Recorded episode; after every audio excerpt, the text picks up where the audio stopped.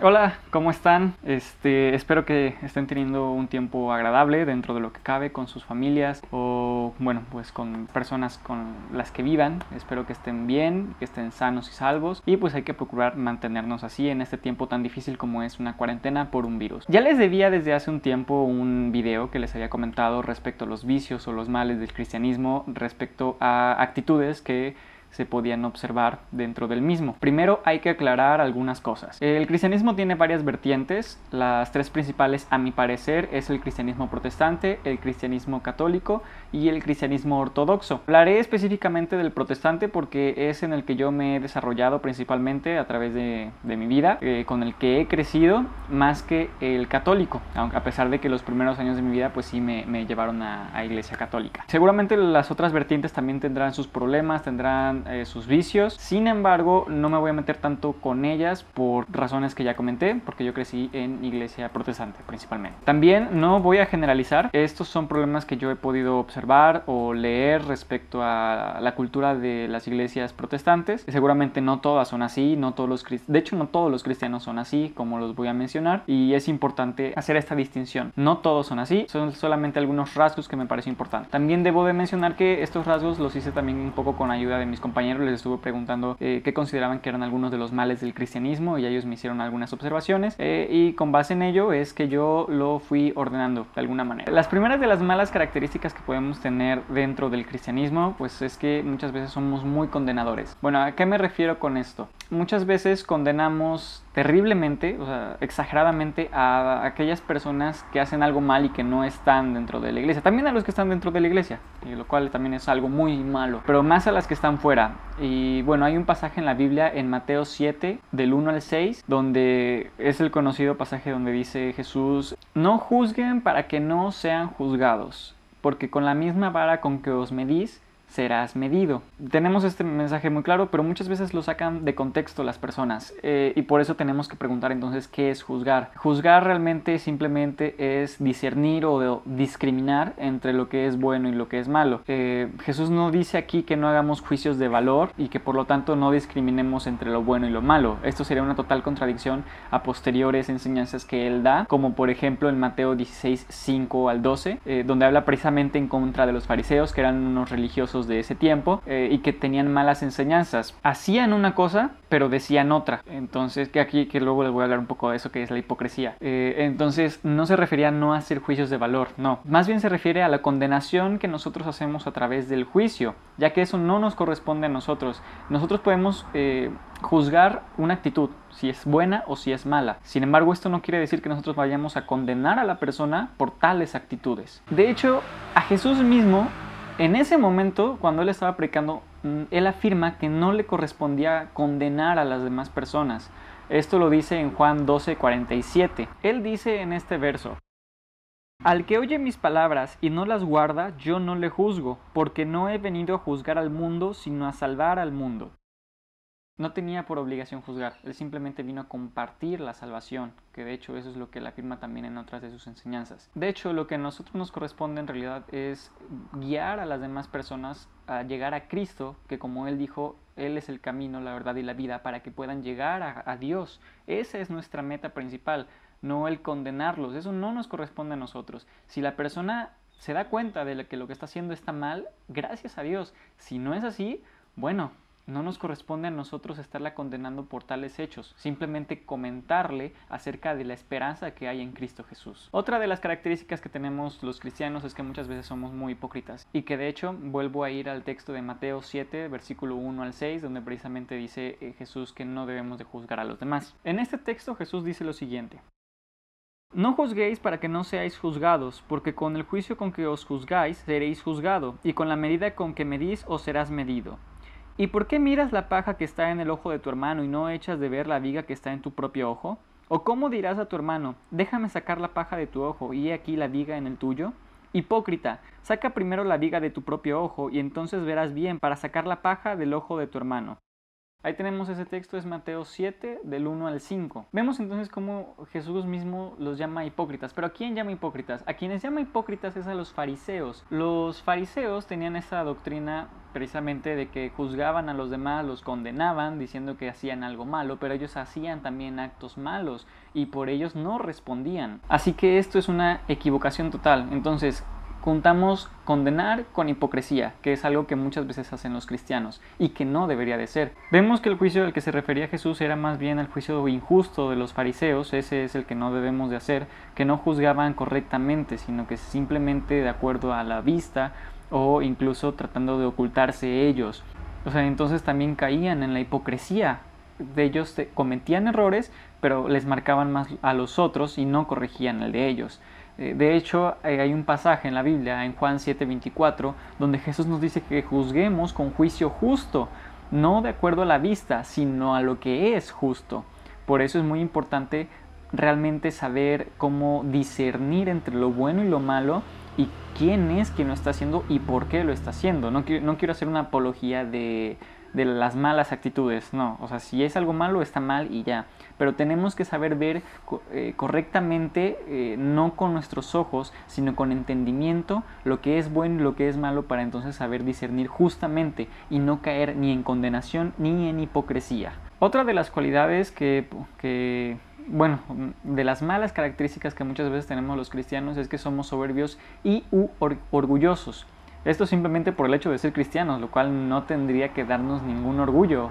Esto como tal no es motivo de orgullo, o al menos yo no lo veo así, sino simplemente de gozo, de que somos parte de algo, de que hemos recibido gracia en Dios, pero no como tal para estar orgullosos y presumirlo eh, o sentirse superior a los demás. Algunos cristianos piensan que por conocer la verdad y a Cristo están en un, nivel, en un nivel superior de entendimiento, más cerca de Dios. Pero la cuestión es que ahora que lo que conocemos el camino correcto de Cristo, no somos otra cosa más que servidores de Dios y también servidores a aquellos que no lo conocen. Eso es a lo que nos llamó Dios, a ser servidores. Aquel que se hace llamar cristiano es porque es un seguidor de Cristo, teniendo en cuenta que la palabra cristiano significa esto o significa imitador de Cristo o pequeño Cristo. Entonces, eh, como tales, tenemos que imitarlo en cada uno de los aspectos lo mejor posible y uno de los aspectos que, Jesús eh, desarrolló fue el de ser un siervo para los demás. Esto lo vemos en Marcos 10:45, porque el Hijo del Hombre no vino para ser servido, sino para servir y para dar su vida en rescate por muchos. Entonces tenemos un ejemplo bastante claro, ¿no? De que Jesús mismo vino a servir y no a ser servido.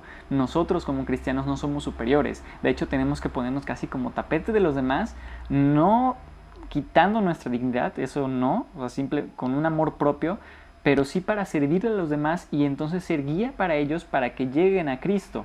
Ese es nuestro fin.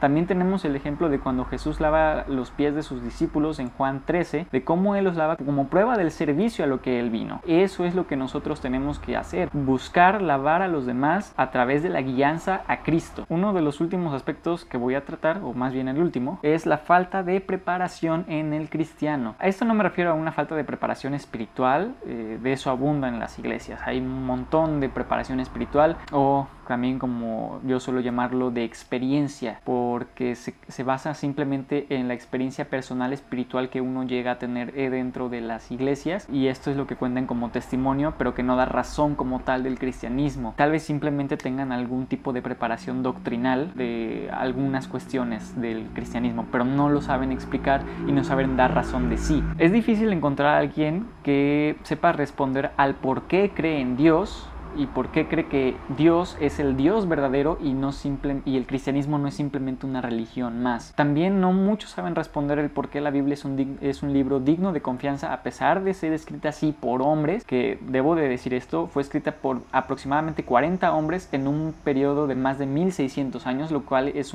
quiere decir que es un libro único que no se contradice y tiene profecías comprobables y además bastante específicas. Eso es un tema aparte, pero sí es importante mencionar que muchos de ellos no saben dar respuesta a esto. También, aparte de la preparación teológica mínima que debería tener cada cristiano para defender el cristianismo mismo, esto es apologética, así se le llama a esto, también hay una enorme falta de formación académica o una gran conformidad dentro de su comunidad con respecto a esto. ¿A qué me refiero? La mayoría de las personas cristianas creen que el estudio, la preparación académica es algo deleznable y que más bien interfiere con la vida religiosa de la persona. Debería de ser algo que desecháramos porque no es útil o simplemente nos causa interferencia a la hora de nuestro servicio. Creen que el llamado a servir a Dios es única y exclusivamente a servirlo y a dedicarle tiempo a las cosas de la iglesia y simplemente dejar de lado todo lo demás. Pero esto no es más que una concepción errónea de lo que es el servicio. Encontramos que los mismos apóstoles tenían oficios para vivir, eh, como el apóstol Pedro, que antes de ser apóstol era pescador, posteriormente sí tengo que reconocer eh, que lo deja, no se vuelve a mencionar que vuelva a retomar ese oficio, eh, excepto en una pequeña porción, pero después aparece Cristo a él y otra vez lo deja. Pero también tenemos el ejemplo de Pablo, como él tuvo que aprender a hacer tiendas para poder sostenerse durante el ministerio de evangelización a todo el imperio romano. Esto lo podemos leer en Hechos 18.3, empezando desde el 18 del 1 al 3, ahí lo pueden observar como él se junta con unas personas y dice que tenían el mismo oficio de hacer tiendas. Y, o sea, él tenía una preparación de oficio para poder ganarse el dinero y no simplemente estaba dedicado a la iglesia. Claro, hay algunos que se dedicarán nada más a la iglesia y está perfecto, pero tenemos que tener en cuenta que esto, que el servicio no es simplemente dentro de la iglesia, hay muchas formas de servir a la iglesia, no simplemente a una iglesia de comunidad, o sea que serían las cuatro paredes, digamos, al templo, por así decirlo, pero hay muchas otras formas de servir a la iglesia de Cristo, o sea, a todos, no, no simplemente ahí en un lugar específico. Eh, Dios ocupa a todos y eso es algo que tenemos que tener en cuenta. Ocupó a gobernadores durante el desarrollo del cristianismo primitivo, posteriormente durante la Edad Media, posteriormente en, la, en el Renacimiento también y así ha habido. No pensemos que el servicio es simplemente dentro de cuatro paredes, porque no es así. También, volviendo a Pablo, eh, él no simplemente se hizo un, de un oficio, a pesar de ser predicador y misionero, sino que era un erudito de la ley, o sea, de la ley judía. Esto lo recibió de maestros, de los cuales aprendió directamente, como lo menciona la Biblia, de Gamaliel. Gamaliel era un súper erudito de la ley y él, eh, o sea, él, era acá a otro nivel, estaba por encima de los regulares. De hecho, Pablo lo relata en Hechos 23.3, ahí lo podemos ver, y se ve que el tipo estaba en otro nivel también, súper estudiado, hablaba varios idiomas y que gracias a eso fue que pudo llegar a diferentes regiones. O sea, era preparado académicamente y no solo teológicamente. A pesar de todo lo anterior, eh, debo decir que estos vicios no son exclusivos del cristianismo. Pues eso es bastante obvio y observable. Eh, estoy seguro que tú, amigo no cristiano, y quien sea, tiene muchos o todos de los que acabo de mencionar, aunque se sientan un poco ofendidos. Quizá no por ser cristiano te sientas superior, soberbio, orgulloso o con la capacidad para condenar a los demás, sino simplemente porque tienes un puesto superior a muchos, porque tienes mejores habilidades que otros o porque crees tener un sistema de valores eh, mejor aunque no lo puedas ni defender racionalmente. Así que, oh sorpresa, estos males no son, no son exclusivos de los cristianos, como ya dije. La realidad es que todos los tenemos porque somos humanos, malos e hipócritas. Así que piensa esto, la próxima vez que no quieras ir a una iglesia porque está llena de hipócritas, santurrones, soberbios, que se creen superiores, yo qué sé, por alguna de esas razones piensa que tú eres exactamente como nosotros. Simplemente somos humanos, somos personas y cometemos los mismos errores que los tuyos. ¿Cuál es el problema? Que el cristiano trata de predicar algo que va en contra de sí mismo, de su propia naturaleza y de lo que es. Por eso es más evidente que se equivoca. Sin embargo, es muy probable que tú te aceptes así como eres, a pesar de tener los mismos errores que nosotros. Pero como no vas en contra de tu propia naturaleza y no tienes algo escrito que te dice que estás mal, pues probablemente por eso no notas tus propios errores pero la realidad es que eres igual a nosotros. Muchas gracias, espero que les haya gustado este video. Dejen sus comentarios, me pueden seguir también en Twitter y en Instagram.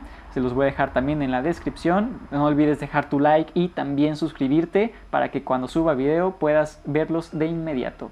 Saludos, que Dios les bendiga y les deseo de verdad que pasen este tiempo con sus familias, que la sepan valorar y que realmente la pasen felices por poder disfrutar este tiempo con ellos. Sé que será algo difícil, que podría empeorar toda esta situación, pero tengamos el ánimo en alto, que esto al fin de cuentas va a pasar. Bendiciones a todos.